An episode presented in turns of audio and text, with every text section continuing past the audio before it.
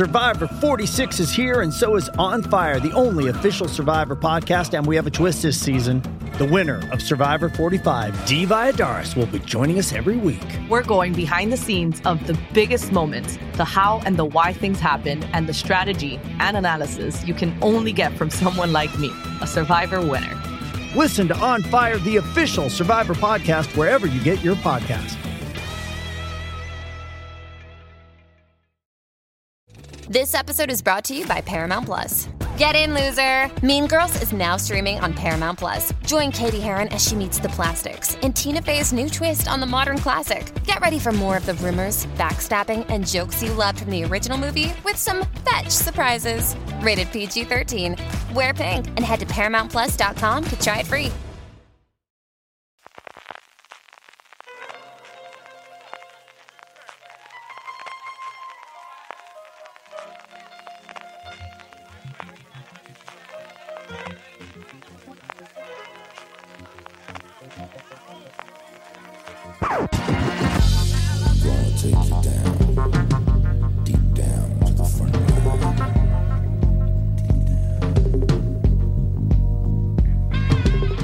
Hola a todos y bienvenidos a Fuera de Series Review, el programa de Fuera de Series donde cada semana analizamos, comentamos y debatimos sobre nuestras series favoritas. Hoy vamos a hablar de The Mandalorian, la serie original que Disney Plus utilizó como bandera en su estreno y la culpable de que Baby Yoda, o como le llamo yo, el Yodica chiquitico, se haya convertido en todo un fenómeno popular y haya inundado nuestras redes sociales de GIFs entrañables, porque sí, Baby Yoda pues no ha hecho la, vida más, más rebonica yo soy el mercenario Francis Manjo Arrabal y me acompañan dos miembros del gremio como Antonio Rivera. Muy buenas, Antonio. Hola, ¿qué tal? Y María Santonja. Hola, deseando comentar todo sobre el Yodica chiquitico. Cosa pues más bonita pues que hay. Pues sí. Eh, ha copado gran parte eh, de, Mandalorian. El Baby Yoda se ha convertido en un protagonista, iba a decir al mismo nivel o por encima de, este manto, que ahora hablaremos de él. Bueno, ya sabéis todo lo que estáis por aquí. ¿eh? Entiendo que, que, todo el mundo conocéis de Mandalorian, sabéis de qué va esta serie, que está creada por John Favreau, bueno, el que fuera director de la primera película de Iron Man, un director muy relacionado con, con, The Walt Disney Company, con sus estudios de cine. También fue el responsable de la adaptación a, entre comillas, acción real, porque era todo CGI, pero bueno, del libro de, la selva. Entonces, esta estrategia de los estudios de Disney por llevar sus cuentos clásicos a películas de acción real. Una serie eh, como decíamos antes, hemos podido ver en Disney Plus ocho episodios, una duración entre 30 a 45 minutos, varían un poco, que la mayoría están en torno a la media hora, pero algunos se van un poquito más allá, como sus dos episodios finales. Se estrenó en Estados Unidos en noviembre de 2019 con el lanzamiento, junto al lanzamiento de la plataforma. Aquí en España no la hemos podido ver hasta el 24 de marzo cuando salió Disney Plus. Nos ha tocado mucho, mucho, mucho esperar para todos los que estáis en review por primera vez. Sabéis que hacemos un poquito de introducción sin spoilers sobre qué nos ha parecido la serie, por si vosotros Tampoco la habéis visto, aunque muy mal si no habéis visto ya de Mandalorian, porque es una de las mejores series del año, al menos en mi opinión. Ahora entraremos a comentar qué os ha parecido a vosotros. Eh, María y Antonio, os hagamos un poquito de preámbulo sin spoilers y luego nos vamos a meter de lleno a destripar todo lo que ha ocurrido en esta primera temporada de Mandalorian. Y digo primera porque tenemos segunda confirmada oficialmente que estaba prevista que se estrenara en otoño de este 2020. Habrá que ver con todo el tema de la crisis sanitaria del coronavirus y el parón en los rodajes si se retrasará o no. Esperemos que llegue para finales de año. Hay rumores fuertes, publicó Variety, de una tercera temporada que no está confirmada de momento oficialmente por Disney, pero que todo apunta a que sí que, va a haber esta tercera temporada. Antonio, ¿qué te ha parecido a ti de Mandalorian? Pues a mí me ha, encantado y mira que no la, no la recibía con, con especiales ganas, la verdad. No era de, los que más hype tenían desde, que se anunció. Ni estaba mordiéndome las uñas cuando se estrenó en, en Estados Unidos deseando que, llegara a España, pero cuando, cuando comenzaron a, emitirla aquí, la verdad es que me, subí al carro y, he terminado contentísimo. Yo, vamos, coincido contigo. No estoy seguro de si es la mejor porque todavía queda año por delante, y hemos tenido muchas otras series muy buenas, pero vaya, es una de, de las sorpresas del, año sin duda. Para mí, eh, seguramente esté también en ese top 10, mm, por lo menos. No sé si será el 1 o el 3 o el 5, pero que estará ahí. Y lo que para mí tiene Mandalorian es que nos ofrece algo que mm, a mí yo no encuentro en otras series, ¿no? Ese género como de aventura que a mí me lleva mucho a la infancia, a ese cine de los 80.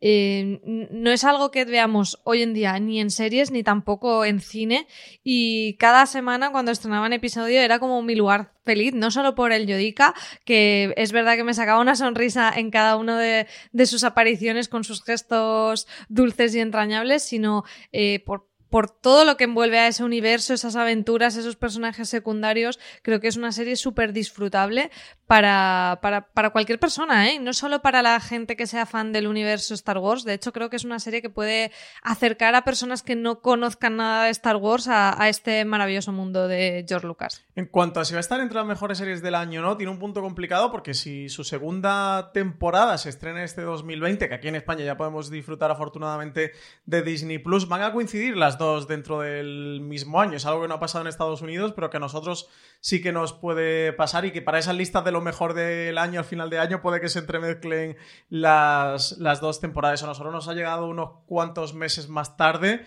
Yo sin duda para mí, en lo que va de, año, que incluso estaría en el top 3. Antonio, tú comentabas que, no eres muy fan de, Star Wars en sí o de, toda la saga y de, lo que supone y representa esta franquicia. Yo estoy en el polo opuesto, yo soy mega fan eh, de las películas, de, la trilogía original, de la segunda no tanta y de la tercera ahí ando, pero sí que soy muy fan del universo. Esperaba esta serie como una de, bueno, pues como de esas grandes series y proyectos que se estrenaban en 2019, eso que aquí en España hemos podido ver eh, en primavera ya casi de este 2020.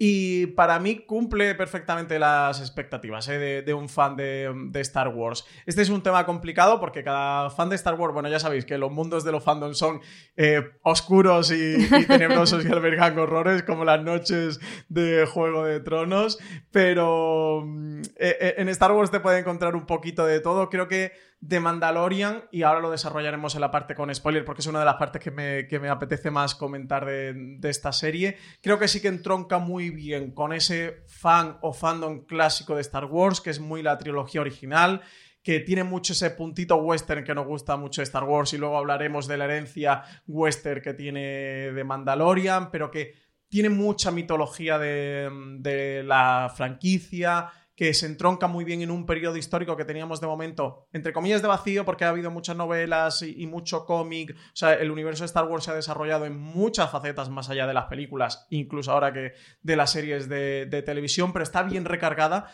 de toda esa mitología y es mucho más que aquella película que nos planteamos en un principio de Boba Fett, que se habló de Boba Fett y que finalmente, bueno, pues no ha habido y se, terminó todo reconvirtiendo en este de Mandalorian. Así que yo, como fan de Star Wars, al menos en lo que a mi parte eh, me toca, aquí hablo en nombre, en nombre propio, que no represento a ningún colectivo, y menos eso de fan de Star Wars, que cada uno tiene su opinión, para mí es plenamente satisfactoria. Creo que si eres fan de Star Wars, esta serie es un auténtico caramelito, es una joya, eh, si te gusta. Y en general para los seriéfilos, ¿eh? que a mí es algo que también me han preguntado bastante, oye, no soy fan de Star Wars o bueno, he visto las películas, creo que todo el mundo ha visto las películas o algo de películas, es algo que tenemos muy en el imaginario colectivo popular, pero que tampoco sean demasiado fan, veo esta serie o mejor no la veo, mi consejo, recomendable para todo el mundo. Al menos si te gustan las series con un componente épico, fantástico, creo que The Mandalorian va a ser muy disfrutable. Si te gustan esas películas de aventura de los 80, creo que Mandalorian te va a encantar porque tiene el componente de aventuras. Y en general creo que es una muy buena serie, con buena producción, con buenos actores, con buen diseño, que se han gastado 100 millones de dólares que en Mandalorian. Fijaros lo que os digo eh, a mí me parecen más, más de 100 millones, la cifra oficial son unos 100 y a mí me, se, me, se me ven a más. Así que yo la recomendaría a todo el mundo. Yo creo que además de lo que estabas comentando es una serie eh, para ver en familia, ¿no? ahora con la cuarentena muchas veces nos llegaban por redes sociales preguntas de lectores de fuera de series, de oyentes también de los podcasts, que nos decían eh, qué serie podría ver con, mi, con mis niños, un poco que abarque todas las edades, ese cine familiar, como decíamos antes, que, que no solo es que los padres acompañen a los niños, sino que también lo disfruten. Yo creo que con The Mandalorian tenemos eso, que alguien adulto puede pasárselo muy bien. Eh, tiene ese punto también como de conectar con la infancia en cierta manera, más si hemos visto Star Wars desde pequeños y bueno, al final es muy sello Disney en ese aspecto, pero de poderlo verlo con, niños, incluso muy pequeños, que a lo mejor solo se ríen de Baby Yoda y ya está, eh, niños a lo mejor ya de 10 años o por ahí, es una, serie que para, para, ver todos juntos puede ser muy, muy recomendable también. Pues si os parece, eh, yo creo que ha quedado bastante claro que estamos a favor de, de esta serie que la recomendamos. Vamos a escuchar el tema principal de la banda sonora de, Mandalorian, que está compuesto por Ludwig Goranson, también para mí uno de los aspectos más destacados de esta serie, esta magnífica banda sonora eh, que mezcla la ciencia ficción y lo espacial también con el spaghetti western que aúna el espíritu de esta serie de The Mandalorian.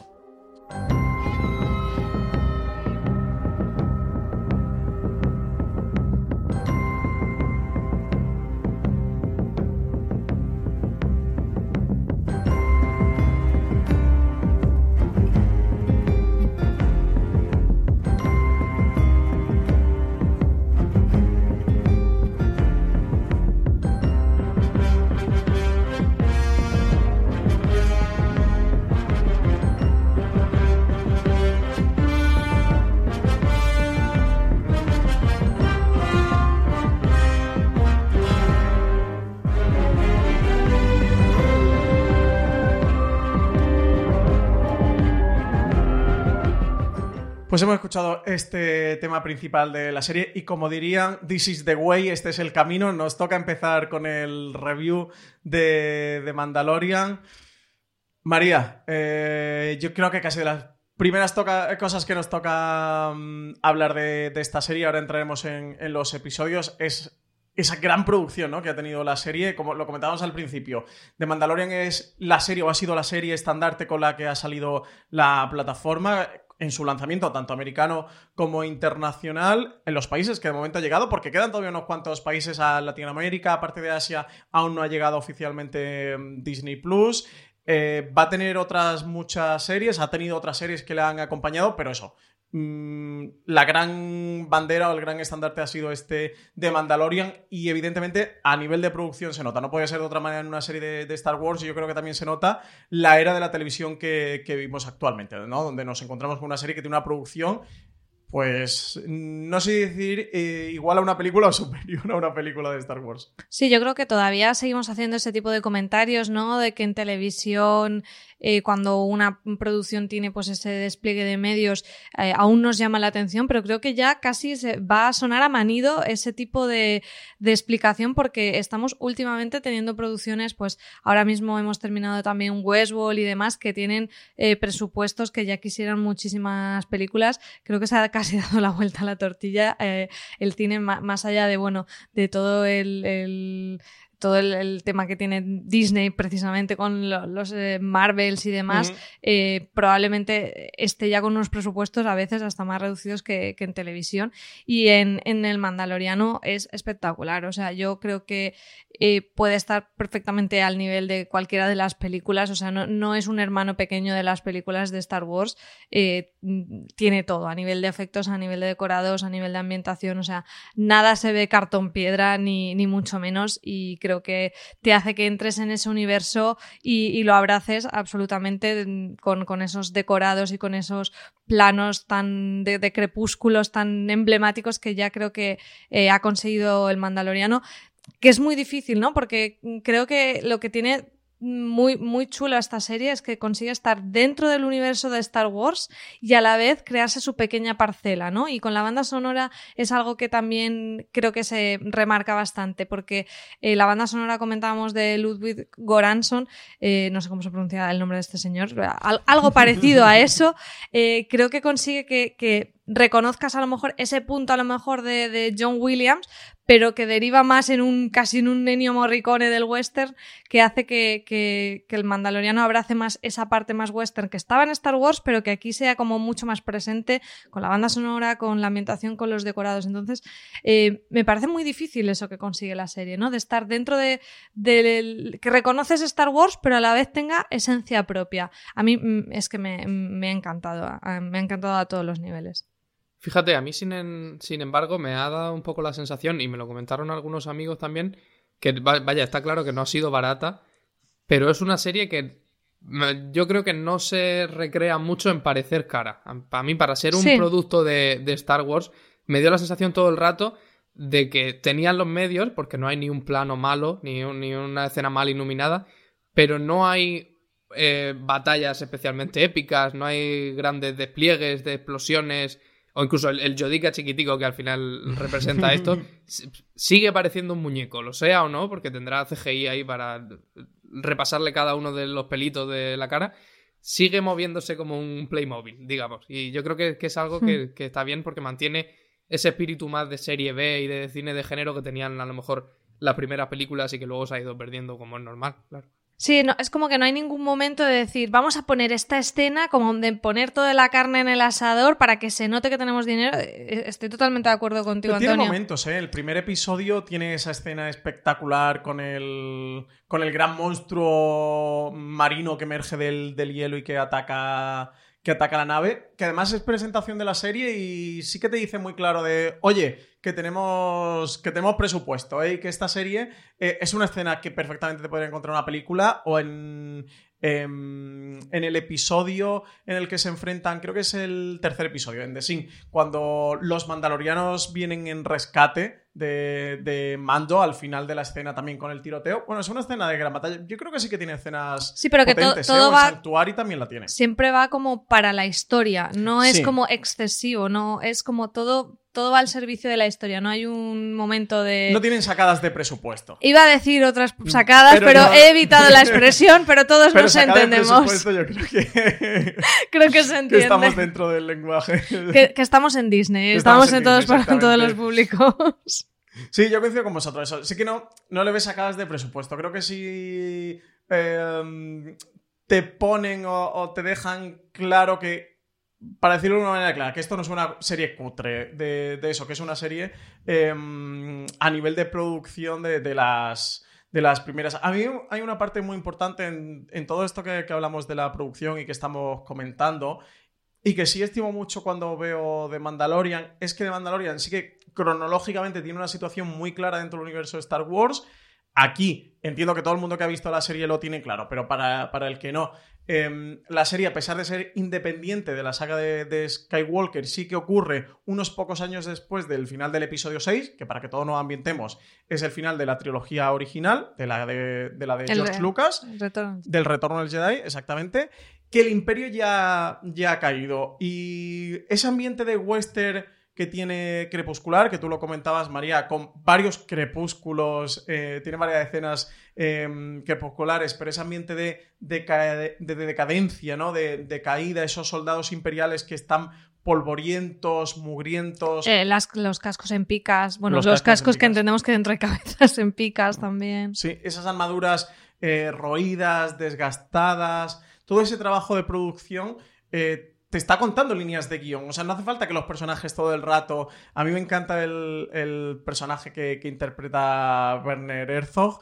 ese. Mm, el líder imperial también, de cómo refleja la decadencia, pero no hace falta que todo el rato te estén diciendo que el imperio ha caído, no hace falta que todo el rato te, te estén diciendo lo que ha ocurrido, porque lo estás viendo en la pantalla, porque ves ese punto entre de, de vacíos, desgobernanza, eh, donde estos mercenarios y, donde este que es nuestro protagonista, donde este mando, como le llaman, se está moviendo. Sí que tienes claro ese terreno con los mercenarios eh, liderados por, por, por, este, por este líder para el que trabaja eh, mando y y ese terreno un poco pantanoso, eh, en medio punto, ¿no? O de, decaimiento en el que nos, encontramos. Y yo eso sí que le agradezco que el apartado visual nos lo refleje y como espectador lo tengamos muy claro en ese mundo en el que se está moviendo nuestro protagonista y que no estén todo el rato los personajes diciéndolo. Que eso tiene una, escena Werner Herzog en el que te dice lo de el imperio ya ha caído, ¿no? Y te lo da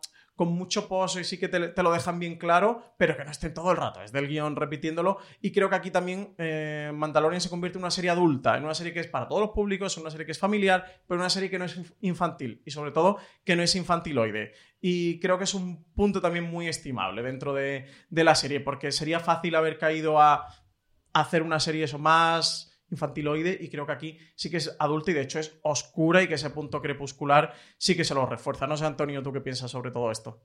Sí, a mí me parece que, que el, sitio en el que se colocan dentro de la cronología de la, de la, saga completa le ha venido muy muy bien porque al final es como tú comentabas, es una especie de atmósfera política complicada porque se ha derrotado al imperio y hay como una, una república incipiente pero parece que la cosa no está todavía muy tranquila. Y sí, sigue habiendo alboroto. Y es. Y en, eso en, eso es donde Mandalorian recuerda más al western, incluso más que con, que con sus motivos visuales. Que vaya, la serie está llena de, de grandes paisajes, de montañas, de horizontes que parecen infinitos. Que al hmm. final es una cosa eh, idiosincrática de los westerns. Pero sobre todo, y, yo creo que lo, lo, lo más interesante por el hecho de que salga de una serie de, al final de Disney, que no, está mal, es recuperar ese espíritu pues casi clásico de los westerns en los que el pistolero, a pesar de ser un, un caradura, un buscavidas, que, que es lo que es un recompensas es una especie de agente de la ley, digamos. Es como, es como un pacificador. Y eso queda muy claro, mm. por ejemplo, en el, en el capítulo 4, en el de Santuario. Es un, el pistolero es un guerrero que llega a un sitio, pone paz al final lo hace por medio del derramamiento de sangre, pero da la sensación de que ese derramamiento de sangre es el último y que eso termina de asentar el terreno para que pueda florecer algo. Y a mí me, parece que eso le ha venido muy bien a la serie, sobre todo para conseguir este tono adulto y más complejo del que hablabas. Hmm. Además es que eh, Antonio lo estaba apuntando muy bien, no es solo el western estético o la música, sino es que ese salvaje oeste, esas pelis de western que, nos ponen en un momento histórico de Estados Unidos, eh, pues eso que no, que no, que, estaba todo también el, río muy revuelto. este ahí a los márgenes de la ley, fuera de la ley que, te está reflejando lo que dice Antonio. Es lo mismo, aquí es lo mismo espacial, pero es, esa situación de, de esa tierra un poco desgobernada que, temáticamente le, casa súper bien. Sí, y que tiene un discurso también muy interesante dentro de la saga Star Wars, ¿eh? porque eh, Luke Skywalker ha conseguido lo que todos querían, ha conseguido derrotar el imperio, llevamos unos tres años de esa nueva república, pero el universo es muy grande y la República no ha conseguido copar o llegar eh, con sus diferentes ramificaciones hacia todos los planetas y las cosas no están tan bien como pensamos. O sea, recordemos que el final del Retorno del Jedi, esa mm, fiesta, ceremonia eh, con, con, Han Solo y con Leia, eh, todos victoriosos tres años después, tampoco Mm, no, no ha sido todo tan bonito como el universo es muy grande. habríamos esperado. Exactamente, el universo es muy grande y el imperio sigue intentando mantenerse. Aunque eso sí que tiene este punto de, bueno, por lo menos lo vemos derrotados o de capa caída, pero vemos que, algunos mm, intentan resistirse o, mantenerse. Y, ese terreno, ese fuera un poco de la ley, tú lo comentas muy bien, María, salvaje oeste, lo refleja muy bien esta serie y es que casa la cronología con el espíritu y el tono de la serie eh, junto con su diseño de, producción, casan perfectamente y creo que sí se articula todo de una manera muy orgánica. Hmm. Y después a nivel de estructura narrativa, eh, a mí me gustó mucho, claro, cuando vimos el primer episodio aún no, aún no podíamos como ver exactamente qué tipo de estructura íbamos a tener, pero una vez ya ves el segundo, que además ese es en el que eh, el mandaloriano tiene que ir a recuperar este huevo para que los Javas le den la pieza, vemos que va a usar un poco esa estructura que aunque tenga una, obviamente una trama eh, que vaya a transcurrir durante toda la temporada y, de temporada en temporada probablemente, que tiene un poco como el caso de la semana o la aventura de la semana en, este, en, este caso concreto, que además creo que le, juega también muy en, favor y que ya sí que creo que eso eh, se vincula más con ese cine de aventuras eh, ochentero, con además el tema de los monstruos, que también bebe mucho el espíritu de Star Wars, de, esos bicharracos que siempre veíamos. Eh, me, ha gustado mucho el apunte que ha hecho Antonio de que el, Baby Yoda no intenta ser hiperrealista, tiene ese punto el de, animatrónico de, de, animatronic, de muñeco, de, bichos que te sorprenden. Tenemos los Bulgurs, estos que son todo, que parecen las cabezas del come cocos. Todo eso que te vas dejando sorprender por razas y por, y por animalillos que a mí me encanta. O sea, es que mm, creo que conecta mucho con ese espíritu infantil que tenemos todo de, eso, de, las pelis de los Goonies y este tipo de cine, que además yo siempre lo reivindico muchísimo porque se ha dejado de hacer completamente y de Mandalorian me, ha dado alegría de vivir, de poder eh, tener además semanalmente piezas en esa línea. Sí, el regreso del animatrónico creo que es de las cosas que más les tenemos que agradecer los fans de Star Wars a la llegada de JJ Abrams con la nueva trilogía, porque es algo que él tenía muy claro. Veníamos de esa segunda trilogía, que es la primera cronológicamente, el lío este que montaron con, Star Wars con las cronologías, en el que George Lucas, en pleno efecto 2000, empezó a meter efectos digitales eh, por todas partes a la, a la saga. Y sí que en parte rompió ¿no? el espíritu de, Star Wars JJ Abrams cuando cogió la, nueva y tercera y última trilogía e hizo una nueva esperanza. Sí que tenía muy claro que quería regresar a ese espíritu del, animatrónico que casaba también con, el espíritu de Star Wars, que estaba tan presente en la trilogía original y que aquí de Mandalorian sigue eh, esa misma estela. Y es lo que a mí también me entronca de Mandalorian con esa trilogía original. O sea han pasado 30 años, 40 años de, la trilogía original, pero sí que The Mandalorian sabe mucho a esa, a esa trilogía original de, George Lucas. Estéticamente em, bebe, pero, pero, luego tiene ese punto también de, haber tirado de, las raíces del animatrónico, pero a su vez no se ve una serie antigua, es una serie muy moderna y creo que, que en esa combinación es de Don John Favreau sí que consigue que tanto como showrunner como guionista de, de, Mandalorian haber articulado todo esto. Es curioso que una de sus facetas más conocidas de Favreau es ser director eh, de cine. En la primera temporada no ha dirigido ningún episodio, luego comentamos los episodios y los diferentes directores que ha tenido. En la segunda temporada sí que ha confirmado que va a dirigir algún episodio. Y Robert Rodríguez. Y ¿eh? Robert Rodríguez también lo tenemos como director. Estoy deseando que venga Tarantino y ya le pega todo. Eh, siendo este el mejor western que tenemos ahora mismo, que estuviera Robert Rodríguez en su fila de, directores. Em, Antonio, comentaba María eh, la estructura narrativa de este Mandalorian. Es verdad que tenemos esa gran trama lineal que en parte se eh, cierra con la primera temporada, pero que se queda muy abierta de cara a una mm, segunda. Yo creo que entendemos todos que el plan de Mandalorian serán 5, 6, 8 temporadas. Bueno, dependerá de su éxito que aventuramos que va a ser largo, pero sí que tiene ese componente episódico, ese componente episódico del procedimental de la tele, pero también muy del, de, aventuras. Hay muchos que lo han comparado que, que decían que a lo mejor era demasiado de videojuegos, ¿no? De ese punto de, NPCs, de llegar a una aventura, una misión, de resolverla, pero creo que entronca muy bien con el espíritu también procedimental de las series de televisión y aquí creo que consiguen por un lado tener la aventura del episodio, la aventura del, ese caso de la semana, porque de Mandalorian se ha emitido semana a semana en Disney Plus, con, con toda esa gran trama que nos está aventurando y sobre todo con esa no sé si llamarle conspiración o trama que hay detrás en torno a este The Child, que es como le llaman en, la serie este el niño, Baby Yoda oficial y popular, o, mm, popularmente, no oficialmente, pero sí popularmente eh, para todos, en el que se empieza a mostrar la fuerza en él, unos personajes que además eh, vemos que no conocen, que no saben bien lo que es la fuerza. ¿eh? Sí, eso es muy llamativo. Quill sabe algo, ha escuchado cosas, sabe un poco por dónde por dónde va, pero, pero claro, los Jedi están prácticamente extintos y tampoco saben muy bien. Será muy chulo redescubrir la fuerza en el Mandaloriano, ¿no? Que nos lo vuelvan a contar. Sí, a mí me, parece, sobre todo por esto último, me, parece muy gracioso que no sepan lo que es la fuerza y que parece que tampoco saben lo que es un Yoda, que no sé cómo se llama la especie o si tiene algún nombre, pero no saben qué, qué bicho es. Y eh, me parece que es un contraste gracioso que nosotros venimos de un montón de películas en las que es prácticamente el, ser más poderoso del universo y un tío sabio y, que sienta cátedra cada vez que abre la boca. Y esto lo tratan como si fuera un conejo o algo así. No saben lo que es. Sí, de hecho, tienen algún diálogo en el que comentan de, bueno, no sabemos por qué lo quiere, a lo mejor es para comérselo, como algo un poco animal exótico de zoológico. Lo de Yoda es que es una especie misteriosa en el universo de Star Wars no se saben bien mm, el qué ni el cómo, y aquí nos lo han planteado con este nuevo Yoda que, bueno, supone como un gran misterio dentro de todo el universo de Star Wars que entiendo que en próximas temporadas pues vendrán a, a darle más, más luz a lo que ocurrió en torno al personaje. De hecho, la creo que, creo, espero no equivocarme, eh, que la especie de Yoda, del Yoda original, se le tiene oficialmente o canónicamente como especie de Yoda. O sea que no se sabe realmente ni el nombre de la especie, ni qué especie es, ni. O sea que es algo como bastante misterioso dentro del universo de Star Wars. Pues imagino que algo descubriremos, porque por lo que parece, cuando acaba la temporada, el Mandaloriano queda encargado de, reunir al bichillo con su, con su especie, vaya.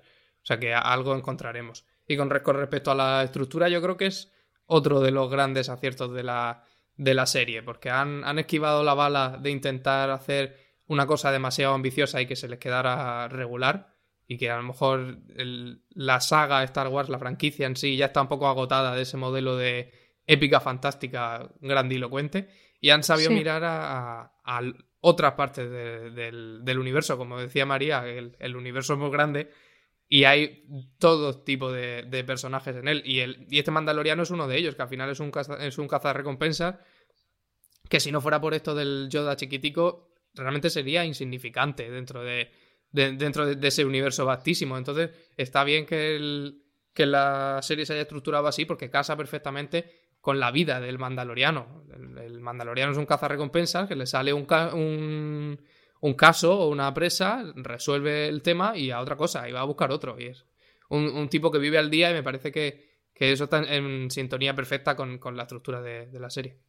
Sí, además es muy curioso porque la, última trilogía, especialmente la última película de, la trilogía que ha dado cierre a la saga, quizás ha pecado de, ser muy grandilocuente, ¿no? De, de, intentar ofrecer muchas respuestas al, a la saga y a los fans y, al canon y todo esto, y que y, bueno, y, ha tenido una crítica horrible, tanto de, la profesión como, como del público y de los fans y de Mandalorian. Creo que hace justo lo contrario y ahí es donde consigue el éxito. Creo que es una serie sin demasiadas pretensiones, o sea que no, no, le notas, eh, sabes que es un proyecto que se ha tomado muy en serio, que han intentado hacer una muy buena serie y luego si queréis hablamos un poquito eh, de mm, Galería Disney, esto de la serie documental que han hecho sobre, sobre The Mandalorian de Star Wars, que ya hay dos episodios, el primero sobre los directores.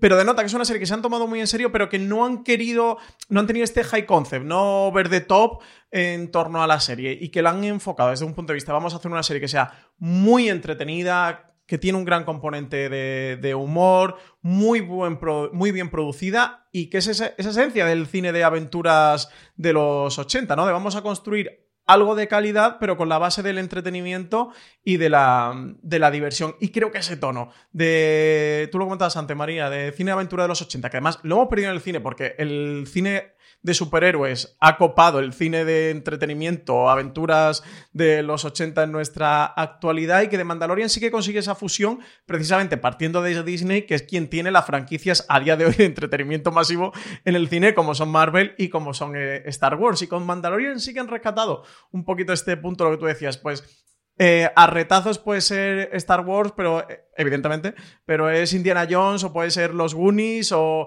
puede ser incluso Stand By Me. Es que a retazos son muchas películas de, los 80 y eso es un género que, mm, con, el que que nos podemos reencontrar en The Mandalorian. Yo de las cosas que más le alabo y que más me ha gustado, de tener ese casi toda la semana, todas las semanas tener un poco el picorcito de a ver qué nos van a contar, cómo va evolucionando, pero luego tiene dos últimos episodios que prácticamente funcionan como uno, como uno solo, en el que nos dan un gran cierre y donde la serie sube de nivel y nos plantean situaciones para la siguiente mm, temporada. Esta parte se la alabo mucho. Y luego creo que también le ha dejado lugar o recovecos para que la serie pueda jugar más. El segundo episodio, tú lo comentabas, la aventura esta del, huevo con los Javas, que es Star Wars puro y duro y pura mitología de Star Wars, es muy entretenido y es muy divertido. Sanctuary, que Antonio lo has comentado tú antes, me parece un episodio precioso, pero precioso que también recuerda mucho a Star Wars y a mí particularmente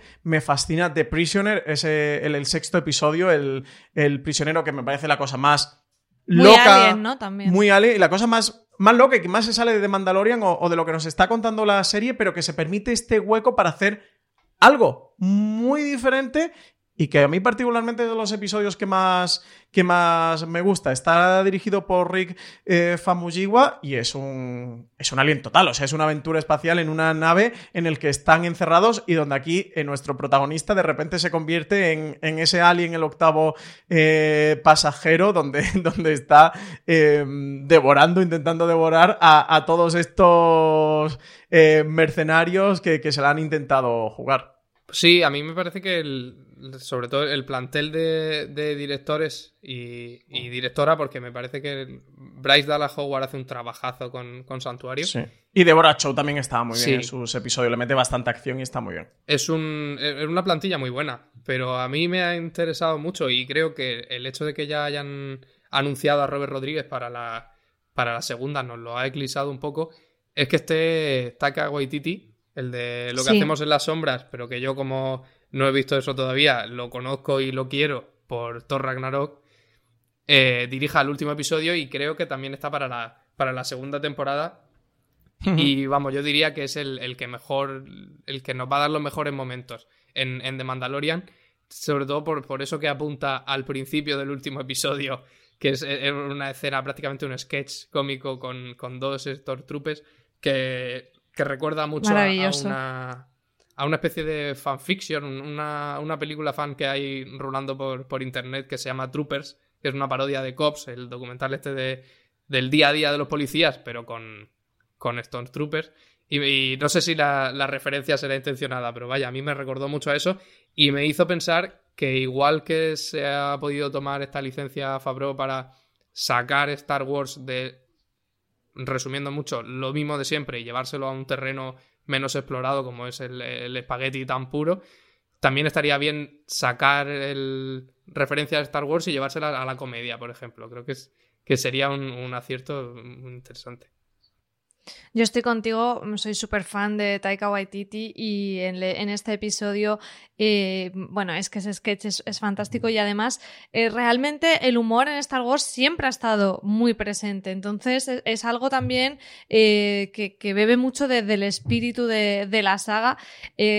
Francis, comentabas este documental que está haciendo Disney Plus, el primer episodio precisamente está dedicado a todos los directores de la serie. Mm, a mí me ha gustado muchísimo porque me gusta mucho ponerle es cara, es un making of bastante al uso, pero que creo que lo que refleja muy bien es el espíritu de, la serie, además de intentar ser bastante plural, porque si nos fijamos tenemos eh, mucha pluralidad racial, de sexo en, en la dirección que eso se agradece y eso también creo que entronca mucho con lo que hablábamos antes de que eh, el mandaloriano coge mucho de, la parte más clásica de Star Wars, pero es muy moderna en, sí, ¿no? El hecho de también de que hayan intentado tener esa pluralidad en los directores, el también a nivel de la trama que tengamos eh, que, tengamos una parte muy de, de body movie, pero que el compañero no sea un chico, sino que sea una chica, el personaje de cara, que es la compañera del Mandaloriano, es una chica y donde no vemos para nada un interés romántico, ni creo que lo haya, porque además ha habido un pequeño interés romántico del Mandaloriano en esta, eh, con esta chica habitante del, de la aldea en el episodio del santuario. Eso me parece que, que hace ese punto novedoso y moderno, incluso en el propio personaje del Mandaloriano, que lo comentábamos, ¿no? Es un Han Solo, es un Indiana Jones, es ese tipo rudo, solitario, pero en cambio eh, si nos damos cuenta, la trama principal que nos cuentan es la de una adopción, la de un padre, en cierta manera, que, es algo también muy moderno, ¿no? De, presentarnos una masculinidad en la que tiene cabida eh, la paternidad y el amor y, la benevolencia. Eh, me parece que todas esas cosas hacen que la historia sea una historia de, 2019, que fue su, su en Estados Unidos y que, aporte una capa más a, lo que pudiera darnos a lo mejor esas películas de, pues eso, de, los 80 que al final pues no tenían eso porque eran de hmm. los 80, no de 2020. Sí, sí, como que actualiza el lenguaje, ¿no? Totalmente. puede permitir. Eh, por la parte de directores, repiten todos los de esta temporada. Eh, pero como algunos tenían un par de episodios, eh, como Filoni o, Deborah Chow, em, se incorporan también John Favreau y, Robert Rodríguez. Son las dos incorporaciones que va a haber.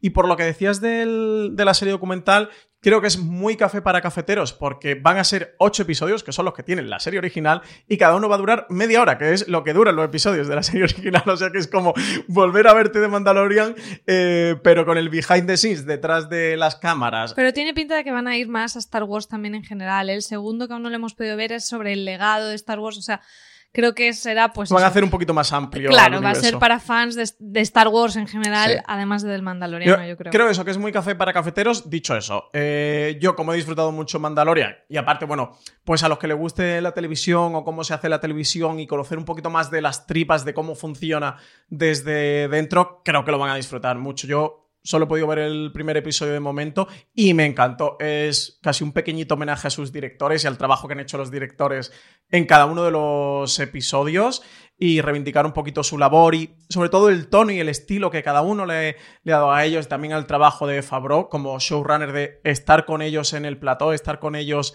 en los rodajes, aunque no dirigiera, pues echándoles un capote a todo lo que necesitaran y en el que nos demuestran que Dave Filoni es un friki de Star Wars tremebundo y que todo lo usaban como, como esa biblia con patas de Star Wars para preguntarle cosas y que también estuvo en el rodaje apoyándolo. Así que bueno, conoces y que Taika Waititi lleva unas camisetas floreadas siempre, maravilloso que soy fan de este señor en todos los aspectos. Todo, todo. Compramos de este hombre todo, incluido su vestuario.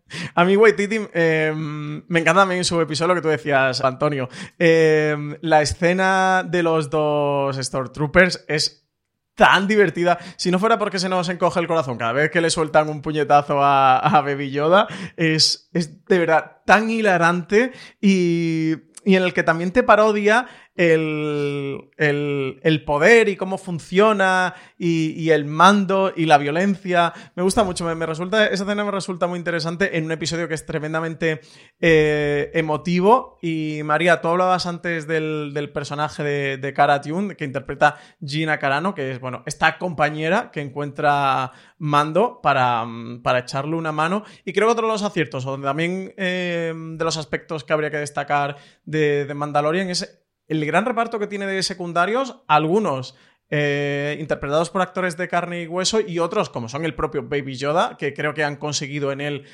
una expresividad y emotividad y que tengamos ese punto de empatía con el personaje, pero luego robots como IG-11, que me parece la combinación absoluta del, delirio más divertido de los robots de Star Wars como C3PO con la acción absoluta. O sea, es el droide este de una máquina de matar que es una máquina perfecta que, bueno, en el octavo episodio, en el último episodio tenemos una escena de él eh, maravillosa, acabando con todo lo que se cruza a su paso, pero que luego es también realmente es un cuidador eh, divertido. Y, que sí que han conseguido esta combinación, que por cierto, eh, es la voz de en versión original, si la veis en versión original, es de Taika Waititi.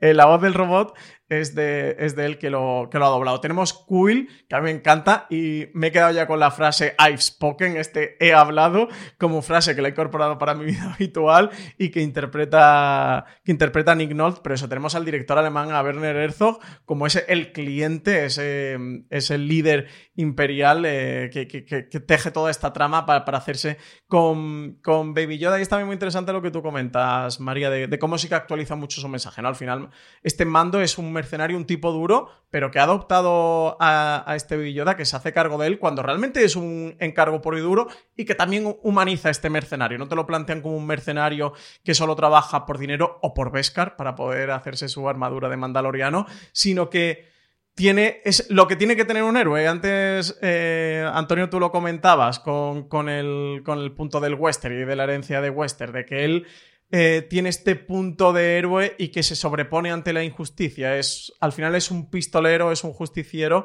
que intenta ir un paso más allá y sí que se plantea o se reflexiona eh, todo lo que, lo que está ocurriendo a su alrededor.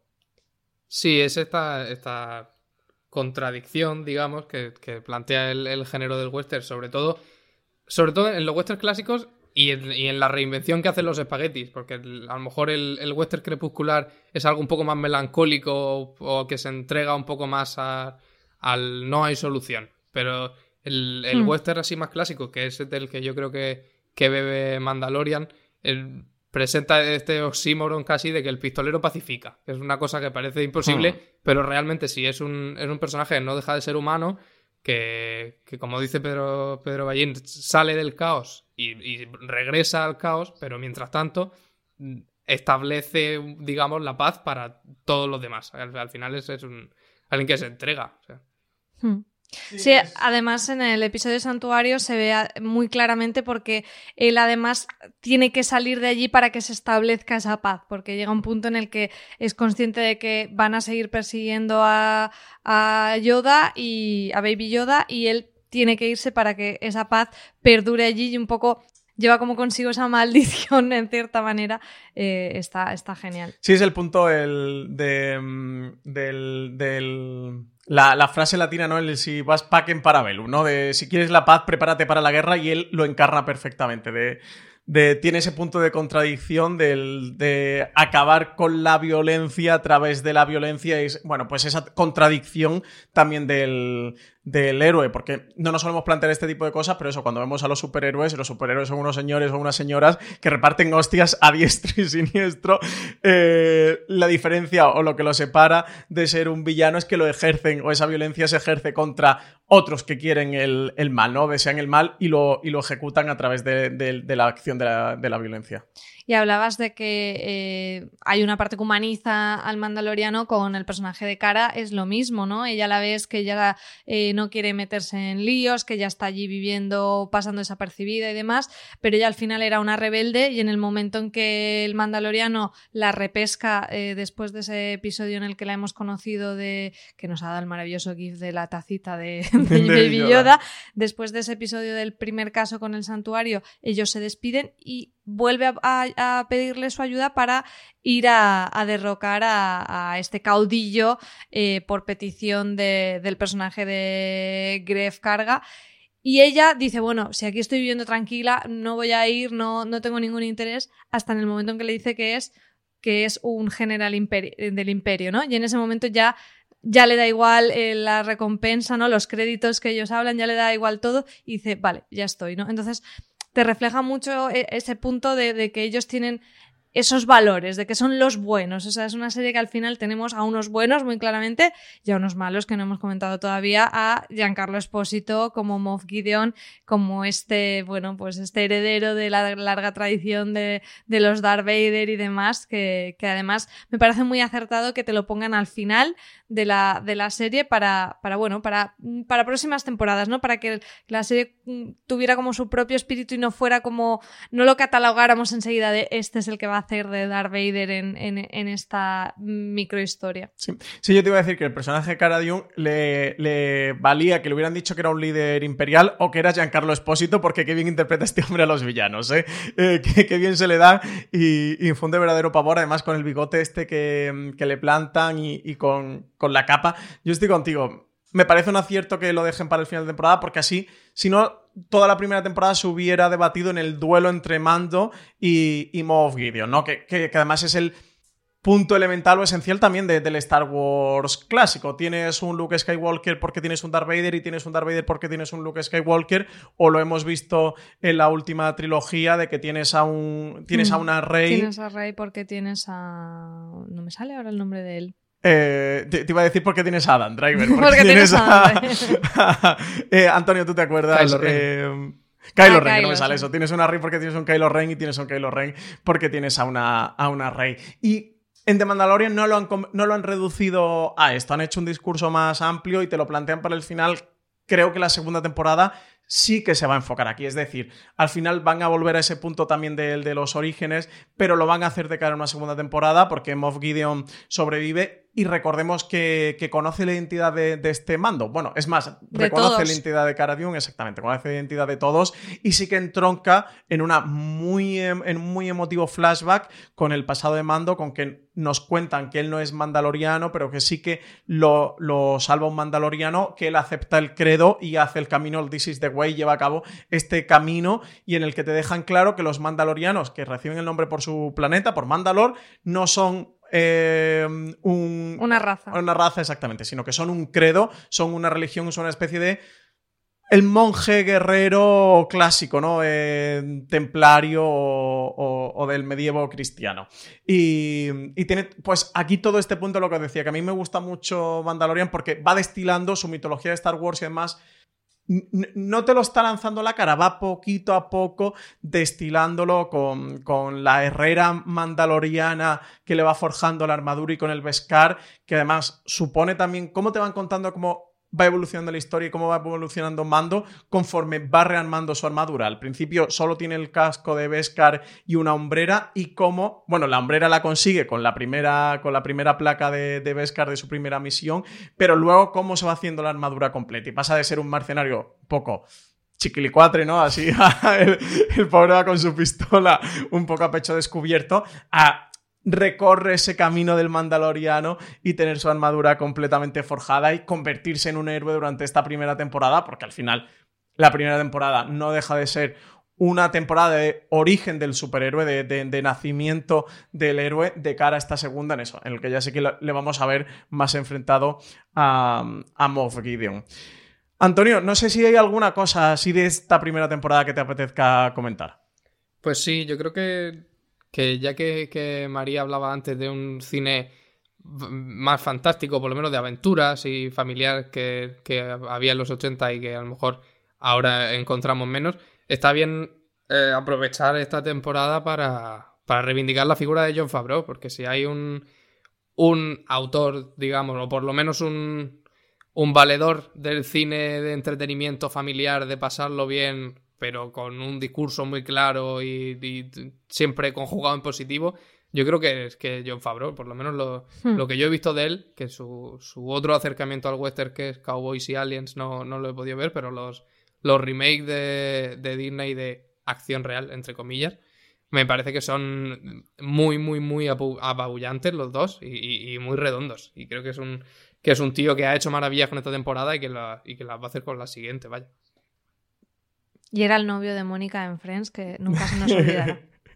Eh, bueno, y en el. es que iba a hacer spoiler del universo Marvel, pero para quien no haya visto Endgame, me voy a callar el spoiler. que hay por ahí un spoiler gordo con, con John Favreau, pero bueno, eh, ahí lo dejo, para los que lo hayan visto, que, sepan, porque si no le han puesto cara a quién es John Favreau. Yo, lo firmo, ¿eh? Antonio, creo que es gran artífice del, éxito de, de Mandalorian y que haya cuajado eh, como ha. Además, se le nota eso en, en la serie documental que comentábamos antes, el amor que el amor y el respeto que tiene John Favreau y que creo que sí que ha sabido infundirle a todo el equipo por, por, Star Wars, que ese espíritu está de Mandalorian y que ha conseguido en un momento en el que Star Wars se ha tambaleado absolutamente en el, en el cine, se tambaleó con las malas críticas que recibió la segunda película de la última trilogía, se ha tambaleado más aún con la tercera parte de la trilogía, pero entre medias tuvo la mala recepción de la película de Solo, en el que, en el que tenía Han Solo como protagonista único creo que sí ha conseguido que el universo de Star Wars parezca que de cara a futuro se vaya a establecer más por las series de televisión que por el cine. Recientemente teníamos, eh, bueno, porque bueno, hemos pasado por mira avatares en el cine, recordemos que eh, Ryan Johnson, el director de la segunda película, iba a tener una nueva trilogía, la, nueva trilogía se iba a encargar él, luego teníamos Avenue of Base, todo ese plan también se cayó, se desmanteló, ahora estaban armando un, nuevo plan, que además hubo noticias recientes eh, la pasada semana, pero sí que el universo de Star Wars en televisión parece que se consolida. Como os decía, la segunda temporada de Mandalorian está confirmada oficialmente. Parece que la tercera oficiosamente estaría ya en preproducción, era lo que comentaban desde Variety. Tenemos esa serie de sobre Obi-Wan Kenobi que también parece que ha dado un poquito de vueltas y que está ahí ahí. Tenemos la de Cassian Andor, el personaje que interpreta Diego Luna en, lo diré, en, en Rogue One, en Rogue One, eso, ya, son tantos nombres para, para, este review que ya se me van. El personaje que vimos en Rogue One que va a tener su propia serie y tenemos también la confirmación, y además hace poquito, dos, tres semanas, eh, sobre una nueva serie, ya sería la cuarta, ambientada en el universo de Star Wars en Disney Plus, que va a tener una protagonista femenina, que no sé a vosotros qué parece la noticia, me parece una noticia fantástica, y más viendo las posibilidades de un personaje como el de Cara Dune, que de hecho, porque Cara Dune entiendo que va a continuar en Mandalorian y va a tener suficiente protagonismo, sino un spin-off de Mandalorian. Con ella me encantaría, porque es un personaje fuerte y con unos valores que transmite creo que son tremendamente positivos. Así que eso, sí que ha conseguido pues lo que hizo con el universo Marvel en el cine y con Iron Man, que estableció el universo Marvel cinematográfico y ahora parece que ha establecido un poco el universo de Star Wars en la televisión. Hay una cosa que dice Rodrigo Cortés, el, el director de cine, que es que si el Spaghetti Western eran películas sobre películas, películas que recogían y, por encima de todo amaban los westerns que estaban renovando, el cine de espectáculo del Hollywood de, Steven Spielberg y por supuesto de, George Lucas, de, su Star Wars, eran películas sobre películas sobre películas. Y yo creo que, que The Mandalorian ha, sabido entroncar muy bien con eso y que, y que funciona porque es una serie que es, una serie sobre películas, sobre películas, etc, etc. Es una serie que, está construida con un amor por el, por el material que se desprende y yo creo que, va a, cultivar el mismo amor de parte del público. María, ¿tú alguna cosita que, se te haya quedado por comentar de este review de Mandalorian? ¿Algo más que quieras añadir sobre Baby Yoda? no, yo eh, mm, estoy muy de acuerdo en lo que estaba apuntando Antonio y creo que es muy buena noticia eh, porque además con la estructura que han elegido de ir haciendo las pequeñas aventuras, creo que puede tender al infinito las temporadas del Mandaloriano. la estructura, y si mantienen el nivel, es algo que podemos agradecer y disfrutar. Sí me gustaría hacer una mención especial al personaje de Quill eh, con voz. Eh, bueno, y no sé si lo han hecho con Capture Motion, ¿no? Sí, bueno, la máscara es bastante la cara de Nick Nolte. Sí, eh, exacto. Con, con Nick Nolte, que es un personaje que me ha gustado mucho, que lo hemos perdido en esta temporada. Y que es muy bonito tiene una reivindicación muy bonita. Ahí el momento que es el séptimo episodio, no creo que sospechan de él y su lealtad porque estuvo esclavizada por el, por el imperio. Que creo que es una de las cosas guays que tiene Mandalorian. Creo que tiene muchos hilos de los que tirar y tiene muchos discursos. Perdona que te haya interrumpido con esto, ¿eh, María? Em, pero, ¿cómo habla de al final de la gente que se ha visto en un bando de la guerra por imposición, incluso esclavizada, que luego es o si, se siembra la sospecha sobre ella de cómo le dice de, oye, a mí no me tienes ninguna lección que dar, eh, yo con, con, el trabajo de mi mano, con el esfuerzo de mis manos, me gané la libertad. Y que es una de las últimas escenas que vemos de Quill, creo que es un personaje precioso y que le han dado una personalidad, que creo que también consiguen mandarlo en que cada personaje tenga su propia personalidad y tiene su rasgo físico, su frase y él con el I've spoken y con esos Borgs es que es fantástico. Para mí también uno de los grandes personajes que me ha dejado la serie. Lástima que lo hemos perdido, pero nos ha dejado, como dices, grandes momentos.